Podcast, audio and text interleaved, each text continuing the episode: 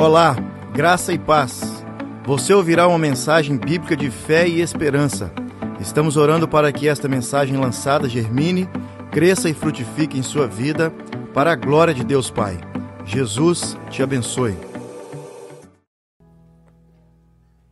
Mais uma vez, boa noite. Graça e paz, sim, é maravilhoso estar aqui com cada um de vocês. Maravilhoso, que tempo maravilhoso juntos, né? Não existe nada melhor do que chegar nós juntos e buscarmos a Deus. E é interessante porque a palavra sempre nos lembra que quando dois ou mais estão reunidos buscando ao Senhor, ali Ele está. Isso Ele está aqui conosco. Existe uma outra pessoa que você gostaria que estivesse presente com você nesse momento? Existe alguém que você gostaria que agora você sente saudade, que você gostaria que estivesse ao seu lado nesse momento? Deixa eu te falar algo, mesmo com a saudade que nós temos, mesmo com a distância, mesmo às vezes um casal agora da Ucrânia deixando tudo que eles tinham estando aqui com a gente hoje. Não existe nada melhor do que a presença de Deus. Nada melhor do que a presença de Deus. É tudo que nós precisamos, quer seja no Canadá, quer seja na Ucrânia, quer seja de volta ao Brasil, quer seja pelos confins da terra. Ele sempre nos disse que ele nos guiaria e todos os dias ele estaria conosco, todos os dias, até a consumação dos séculos. E não existe nada melhor do que a presença dele. Abra sua Bíblia comigo, por favor, em Lucas capítulo 24. Enquanto você abre rapidinho, falar para você, eu e minha esposa, nós viemos para cá há oito anos atrás, minha esposa está bem aqui, nós viemos com os nossos dois filhos, minha esposa Maria, Maria Elisa, amor, dá um só um oizinho para a galera só. Essa é minha esposa, Maria Elisa, nós viemos para cá há oito anos atrás. Meus pais estão aqui visitando com a gente do Brasil. Aqui na primeira fileira, Valdir Luci, meus pais lá do Brasil, de Campinas, São Paulo. Aqui a gente tem gente do, mundo, gente do Brasil inteiro aqui, né? Norte, Sul, Leste, Oeste. Não existe nada melhor. E eu e minha esposa uh, viemos para cá oito anos atrás. Eu sou pastor de uma igreja chamada Sanctus, Sanctus Church, que nós temos várias localidades, quatro extensões, quatro campos, quatro igrejas em Ajax, Port Perry, Bowmanville, Pickering. Eu sou o pastor responsável pela comunidade nossa em Pickering, uma comunidade linda, que a gente aluga uma escola todo domingo de manhã. A gente chega às sete da manhã com dois trailers, monta a escola inteira, tem o culto às dez e meia, depois desmonta tudo e é lindo o que Deus está fazendo lá, maravilhoso, mas todo o trabalho. E tudo para a honra e para a glória dele. Esse é o reino de Deus. Falando no reino de Deus, uma vez Jesus disse, antes que eu vá para Lucas capítulo 24, Jesus uma vez disse que o reino dos céus ele é como um tesouro escondido num campo. Que certo homem, tendo encontrado, ele escondeu de novo esse tesouro e então, cheio de alegria, ele foi e vendeu tudo o que ele tinha e ele comprou aquele campo. Agora para para pensar um momento. Imagine que você é esse homem. Imagine que você é a mulher que comprou esse campo, mas quando você retorna para esse campo, alegre e contente, esse campo é seu. Quando você vai agora e você começa a cavar, o tesouro não está mais lá. O tesouro se perdeu. Essa história que eu quero compartilhar com vocês. A história de Emaús. Lucas capítulo 24, versículo 13 fala: Naquele mesmo dia, se você achou, diz amém. amém. Se você precisa de ajuda aí, fala misericórdia, me ajuda aqui, meu brother, minha irmã, me ajuda, por favor. Lucas capítulo 24, versículo 13 fala: Naquele mesmo dia, Dois deles, dois dos discípulos, estavam indo para um povoado chamado Emaús, a 11 quilômetros de Jerusalém. E no caminho conversavam a respeito de tudo o que havia acontecido. E enquanto conversavam e discutiam, o próprio Jesus se aproximou e começou a caminhar com eles. Mas os olhos deles foram impedidos de reconhecê-lo. E lhes perguntou: Sobre o que vocês estão discutindo enquanto caminham? Eles pararam, com os rostos entristecidos. Feche seus olhos, por favor. Pai, as tuas palavras serão lâmpada para os nossos pés, ela é luz para o nosso caminho. E não existe nada melhor do que a tua palavra. Não são meras palavras minhas, mas nós pedimos agora, Espírito Santo de Deus, fala conosco, Senhor, por meio da tua palavra, Senhor. Tua palavra, Senhor, que nos transforma, tua palavra que nos gera, a tua palavra, Senhor, que nos guia, a tua palavra que nos dá propósito, Senhor. Na tua palavra, Pai, nós, nós nos achegamos, nós pedimos, Espírito Santo de Deus, fala conosco, Senhor. No nome de Jesus. Você pode dizer amém? amém? Dois discípulos. dois seguidores de Jesus Cristo. Eles caminhavam rumo a Emaús, mas de fato eles caminhavam sem rumo. Eles seguiam o caminho até um destino, Emaús, mas na verdade eles perderam o seu destino. Eles voltavam para casa, mas casa não era mais o seu lar. Lar se tornou um lugar vazio, cheio de desilusões, de desespero. Somente memórias passadas. Por quê? Porque aquele que deu todo o sentido de vida para eles não estava mais junto com eles. Mal eles podiam imaginar que pouco tempo atrás, dias atrás, anos atrás, eles conheceram um homem, um estranho de Nazaré chamado Jesus Cristo. E esse estranho de Nazaré, ele deu vida para eles de uma maneira que eles nunca sentiram antes. Uma realidade que eles nunca haviam imaginado, um mundo no qual o perdão, cura e amor não eram simplesmente palavras utópicas, mas eles experimentaram, eles vivenciaram, eles viram, eles vivenciaram isso no seu dia a dia viagens, milagres, sinais, cura, libertação, ensino, aprendizado e mais viagens, sinais, cura, libertação, milagres. E o resultado? Milhares e milhares de pessoas seguindo a Jesus, uma multidão seguindo a esse estranho de Nazaré. O estranho que trouxe uma vida para eles que eles nunca haviam imaginado, uma vida abundante, sobrenatural.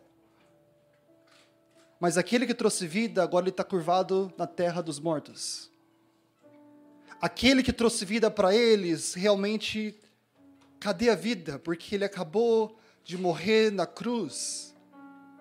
E já se passaram três dias, e nós não temos mais aquele que nos trouxe vida. Perda. É bem interessante porque, de muitas maneiras, nós somos como eles. Muitas vezes nós olhamos para dentro de nós mesmos e o que nós mais enxergamos é um sentimento vazio de perda. Se é uma palavra que sumariza a nossa caminhada, a nossa jornada, muitas vezes é a palavra perda. Já parou para pensar nisso? E desculpa, eu não quero ser um, um agente de mal notícia nenhuma para você. Mas é interessante porque nossa vida inteira parece que ser uma, uma série longa de perdas. Nós nascemos, perdemos a segurança do útero. Nós vamos à escola, perdemos a segurança da vida familiar. Nós, nós, temos o primeiro trabalho, nós perdemos a liberdade da nossa juventude. Casamos, perdemos todas as outras escolhas. Envelhecemos, perdemos a nossa bela juventude. Enfraquecemos, adoecemos e nós perdemos a nossa independência física. Isso tudo faz parte da vida ordinária de todos nós. Mas também tem perdas que são mais, perdas que são mais profundas da nossa alma. Perdemos a intimidade por causa de uma separação Perdemos segurança por causa da violência. Perdemos a inocência por causa de um abuso.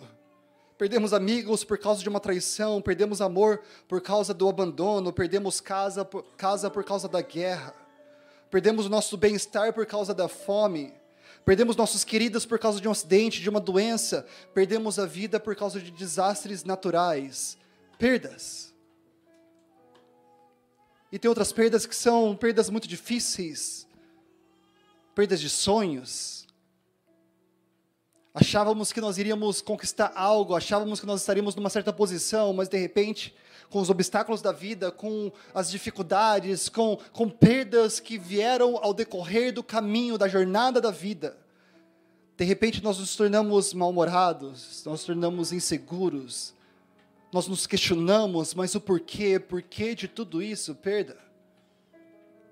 Perda de fé, Quantas pessoas agora que nós estamos aqui buscando ao Senhor, logo após uma pandemia, não olhando muito mundo afora, mas aqui no nosso país, Canadá, aqui na nossa região, Toronto, quantas pessoas perderam a sua fé? Que lindo que nós estamos aqui buscando ao Senhor, mas quantas igrejas nesse momento, pessoas estão questionando se realmente existe um Deus? Qual o sentido? Por que realmente eu devo me conjugar com outros? Por que eu devo ter essa comunhão? Por que o pastor Bruno vem aqui e fala que nós devemos ter, ter esse momento de comunhão tão lindo, maravilhoso, mas será? Por que eu não fico em casa?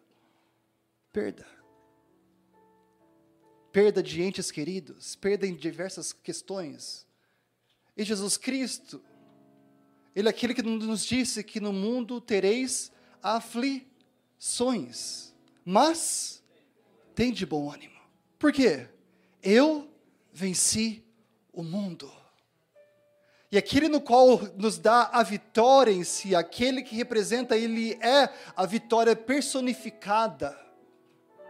É aquele também que olha para mim e para você e fala: Eu sei, vocês, terei, vocês terão aflições desse mundo, vocês enfrentarão por problemas desse mundo, mas deixa eu te falar algo.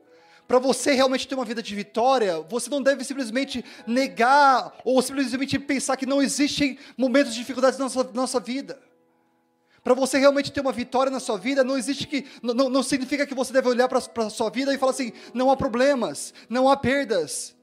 Você não deve ter ser um negacionista com relação a isso, mas pelo contrário, é você entender que existe um Deus que ele caminhou como nós caminhamos. Existe um Deus que ele se tornou carne como eu e você. Existe um Deus que ele caminhou os passos que nós estamos caminhando. E ele sabe o que nós estamos passando, mas mais do que isso, ele diz a mim e a você: Eu venci o mundo e eu estou convosco até a consumação dos séculos. Agora é lindo que esse Deus, ele se faz presente comigo e com você. Num dos maiores sermões do mundo, ou o maior sermão do mundo, o Sermão do Monte. Mateus capítulo 5 ao capítulo 7, Jesus Cristo ali ele falou: Bem-aventurado os que choram, porque eles serão consolados. Bem-aventurados os, so, os, os, que choram. Sabe o que quer dizer? É que você não deve negar o seu próprio choro, você não deve negar os seus problemas, mas é bem ali quando você chora aos pés da cruz, você sabe que Ele está consolando o teu coração. Não é se você consolar você mesmo, agora sim você vai ser bem-aventurado. Não, você que chora, saiba de algo. Ele conforta o teu coração, ele consola o teu coração. Ele está com você em todo momento e ele quer te fortalecer, ele quer te formar, ele quer te, te moldar nesse momento, mesmo no momento de perda. E é por isso que Jesus Cristo, nesse momento, ele saiu de onde ele estava. Jesus ressurreto Jesus ressurreto depois de três dias agora, quando ele sai daquele túmulo vazio, aqui nós agora, nesse momento de comunhão, agradecendo ao Senhor porque ele foi da cruz pelo nosso, pelos nossos pecados, ele morreu na cruz, mas ele ressuscitou depois de três dias. E Jesus Cristo agora ressurreto, qual que foi o primeiro passo de Jesus? Qual, qual, que foi, qual que foi a primeira missão de Jesus Cristo? Jesus sai de Jerusalém agora e ele vai até a caminho a uma estrada que leva a um lugar chamado Emaús. Deixa eu te falar algo. Você já, já ouviu falar sobre Emaús já? O que é Emaús? Emaús é o, é o centro político, religioso, econômico da época? É? Já, já ouviu falar já? Emaús é, é, era conhecida pelo quê? O que, que tinha de relevante a Emaús? O que, que era assim tão notório no qual Jesus agora, ele, ressurreto, ele que cumpriu todas as profecias do Velho Testamento e agora ele ressurreto, sabendo que todos os discípulos dele, todos os discípulos deles, eles estavam em Jerusalém. Mas Jesus agora, a sua primeira missão, depois de se mostrar às mulheres, se mostrar a Maria, Maria Madalena, todas elas, Jesus agora sai, agora ressurreto, e ele vai aonde? A caminho a Emaús. Deixa eu te falar algo, Emaús não é relevante. Emaús até hoje para nós não faz sentido. Emaús, de acordo com o nosso plano estratégico, ninguém gostaria de colocar o seu dinheiro nisso. Emaús não é de acordo com a sua posição, falando, nossa, como que eu posso crescer minha empresa? Emaús não é um lugar no, no qual nós olharíamos e falaríamos, é bem aqui no qual eu vou crescer. Mas, deixa eu te falar algo. Embora não seja relevante para nós homens, o Senhor fala a mim e a você que o quê? Que os pensamentos do nosso Deus são maiores do que os nossos pensamentos. Os planos do nosso Deus são muito maiores do que os nossos planos, e é por isso que Jesus agora, ressurreto, ele sai de Jerusalém, ele vai até caminho de Emaús. Porque dois discípulos dele, eles estavam ali. Dois discípulos de Jesus. Agora é interessante saber que discípulos que são esses. Quem são esses homens tão importantes do qual Jesus agora ele sai da onde ele está e ele vai a caminho de Emaús? Você sabe quem são esses homens? Deixa eu falar o nome deles. Cleopas e mais um. Cleopas e mais um. Você já ouviu falar já de Cleopas já? Fiz a pergunta com relação a Emaús. Você já ouviu falar sobre Cleopas? Quem é Cleopas? Cleopas não é Pedro? Cleopas não é João, Cleopas não é Tiago, Cleopas também ele não é o que depois se tornará aquele conhecido por todos nós, apóstolo Paulo, que escreve diversas cartas do Novo Testamento. Cleopas não é ele. Quem é Cleopas? Cleuzinho e mais um. Até hoje, mal nós conhecemos sobre Cleopas. Mal nós sabemos sobre a história dele. Mas deixe de falar algo. Nós não podemos nos perder na história olhando para o lugar ou para a pessoa, mas nós devemos olhar para aquele que está acima de todo nome, aquele no qual tudo rege e tudo é sobre ele. É tudo sobre Jesus Cristo, e é por isso que Jesus agora, saindo de Jerusalém e indo a Emaús, ele vai se encontrar com dois que nós mal conhecendo, porque esse é o amor do nosso Pai. Esse, esse é o coração do nosso Deus que ele se importa com a ovelha perdida, ele deixa as 99 e agora ele vai te encontrar com aquele lá que está perdido. Esse é o amor do nosso Deus. É o amor do nosso Deus no qual tem 10, 10 dracmas. Uma, de, uma delas está perdida e de repente essa mulher agora, pobre mulher, deixa as nove e agora ela quer encontrar a dracma perdida. Por quê? Porque Deus simplesmente ama porque Deus simplesmente amou o mundo de tal maneira que Ele deu o seu Filho unigênito, Jesus Cristo, para morrer na cruz pelos nossos pecados. E todo aquele que nele crê não perecerá. Todo aquele que nele crê não terá uma vida de perdas, no qual simplesmente a perda irá regir a sua vida. Mas todo aquele que nele crê, sabendo que mesmo com perdas, mesmo com vales ou montanhas, mesmo com altos ou baixos, eu sei em quem tenho crido e eu sei que Ele é fiel para fazer infinitamente infinitamente mais do que eu posso pedir, posso pensar, posso imaginar, porque eu sei que Ele tem um plano para a minha vida. E é por isso que Jesus sai da onde Ele está, e Ele vai aonde? Sentido a Emaús, para se encontrar com dois discípulos que nós mal conhecemos, Cleopas e mais um. Por quê? Porque ele, ele é o Deus soberano, Ele é o Deus gracioso, Ele é o Deus bondoso, Ele é o Deus que nos ama acima de todas as coisas. Mas veja, deixa eu te falar algo. Você sabendo que é tudo sobre Ele, tudo para Ele, tudo se inicia nele, tudo finaliza nele. O que eu devo fazer? O que eu devo fazer se só Tu, Senhor, tem palavras de vida eterna?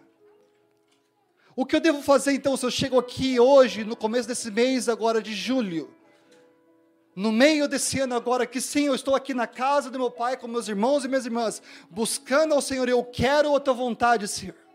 Mas ao mesmo tempo eu tenho minhas perdas, eu tenho meus problemas, eu tenho minhas aflições. O que eu devo fazer nesse momento? É por isso que nós voltamos na palavra. E a palavra que sempre nos dá a direção, é a palavra que sempre nos dá o guia das nossas vidas. Continuando no texto, vai do versículo 19, por favor, comigo. Bem ali, Jesus começa a iniciar um diálogo com eles. E bem ali, Jesus, conversando com eles, eles falam: aconteceram coisas maravilhosas, coisas que você não está entendendo o que aconteceu em Jerusalém. E Jesus pergunta: que coisas que são essas? E olha só o que eles falam, versículo 19: o que aconteceu com Jesus de Nazaré? Você não sabe? Ele era um profeta, poderoso em palavras, em obras diante de Deus, de todo o povo. Os chefes dos sacerdotes e as nossas autoridades o entregaram para ser condenado à morte e o crucificaram. E nós esperávamos que era ele que ia trazer a redenção a Israel. E hoje é o terceiro dia. O terceiro dia que tudo isso já aconteceu, algumas das mulheres entre nós nos deram um susto hoje. Elas foram de manhã bem cedo do sepulcro e olha só, elas não acharam o corpo. Elas voltaram e nos contaram ter tido uma visão de anjos que disseram que ele está vivo.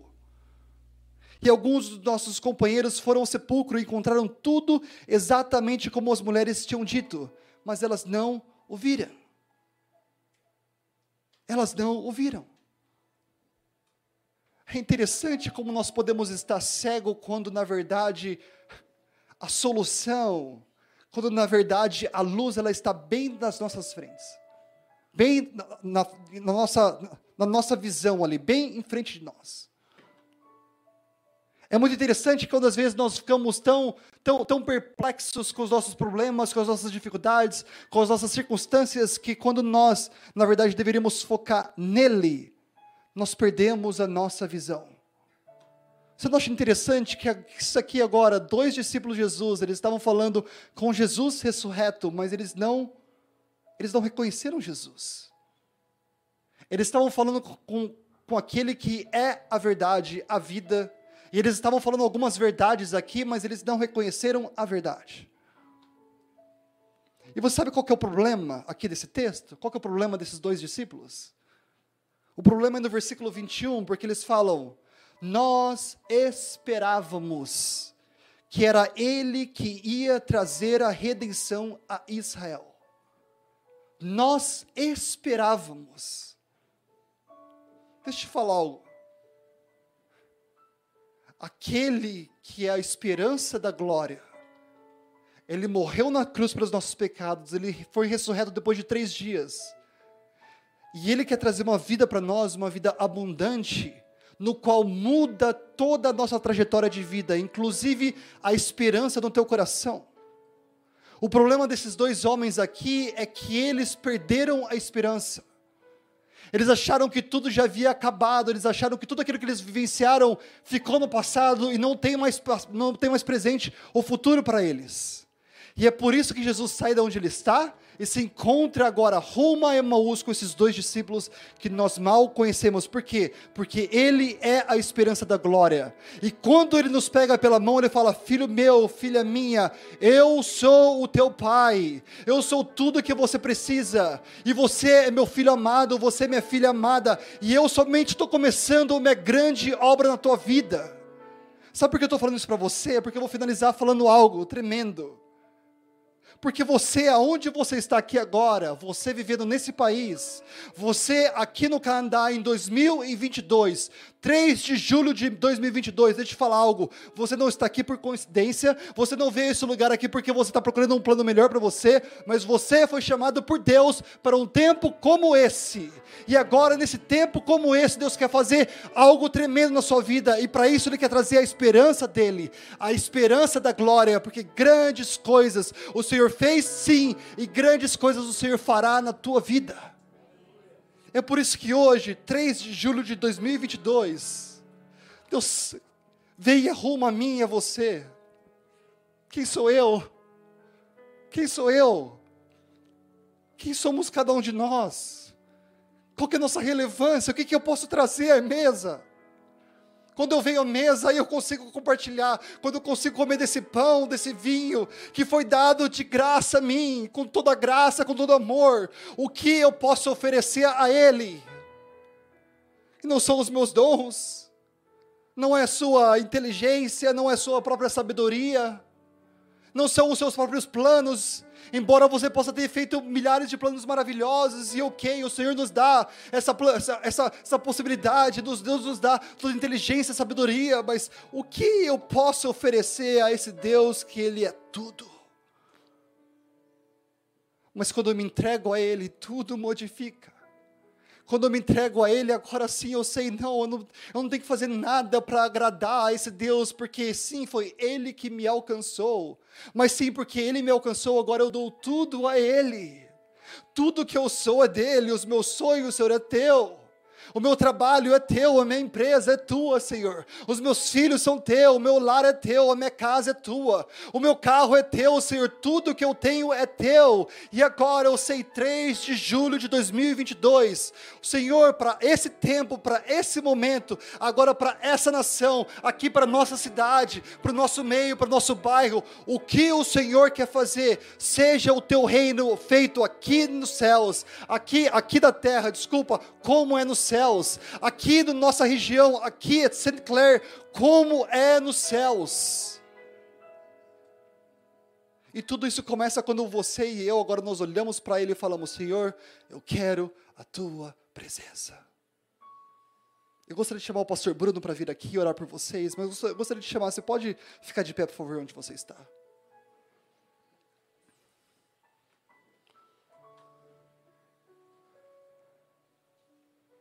Existe uma canção que fala: Deus está aqui, tão certo quanto o ar que eu respiro. Tu estás aqui, Senhor. E desde o momento que você veio aqui até agora, esse momento, nós estamos para encerrar o culto. Deus está aqui. Ele está falando comigo com você. Ele não quer que eu saia daqui, eu vindo lá agora de Whitby. Ele não quer que eu saia daqui da mesma forma que eu entrei. Ele não quer que você saia daqui da mesma forma que você entrou. Será que você pode agora com seus olhos fechados falar: Senhor, aqui estou, Pai. Obrigado porque o Senhor sai de Jerusalém agora, rumo onde eu estou, o Senhor me encontra. E agora, Senhor, renova a minha esperança.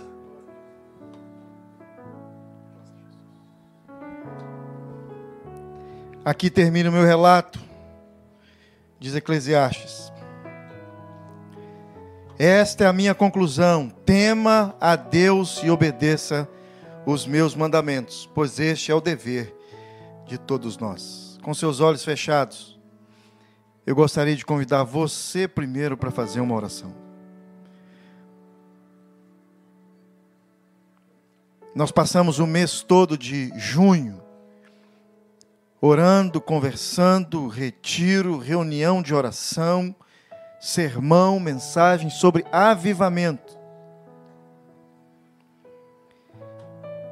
E agora nós encontramos com Jesus no caminho de Emaús, uma cidade que não tem valor quase algum, dois discípulos que nós nem sabemos o nome, Jesus se importa com eles.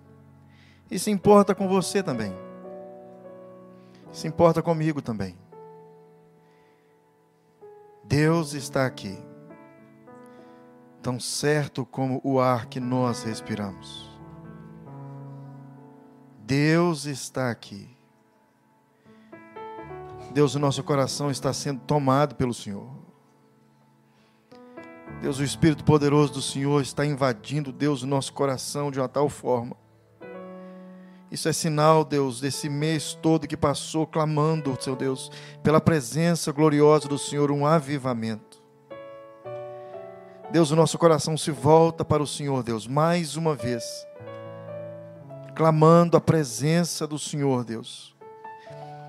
Essa presença, Deus, que foi com esses dois discípulos até a cidade de Emaús o mesmo Jesus, Deus, ressurreto, que caminhou com esses dois discípulos no caminho de Emaús, tem caminhado comigo, Deus, e com os meus irmãos. Que o Senhor possa, Deus, falar conosco, assim como o Senhor falou com aqueles dois discípulos, sentados à mesa, na casa de alguns deles, não sabemos qual dos dois era. O Senhor abriu os olhos, que o Senhor também abra os nossos olhos no nome de Jesus. Amém.